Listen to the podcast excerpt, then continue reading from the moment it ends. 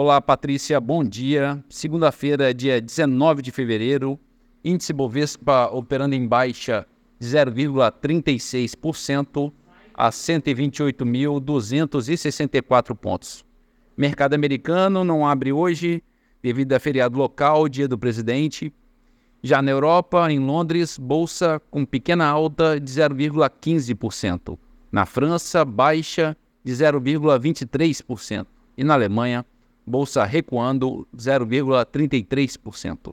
No mercado de moedas, o euro é negociado a R$ 5,34, em queda de 0,3%. Dólar comercial, cotação de R$ 4,95, recuando 0,2%. O petróleo Brent, referência para Petrobras, é negociado a 83 dólares e 20 centavos o barril, em queda de 0,35%. Bitcoin sobe 0,8% a 52.040 dólares. E a poupança com aniversário hoje, rendimento de 0,5%.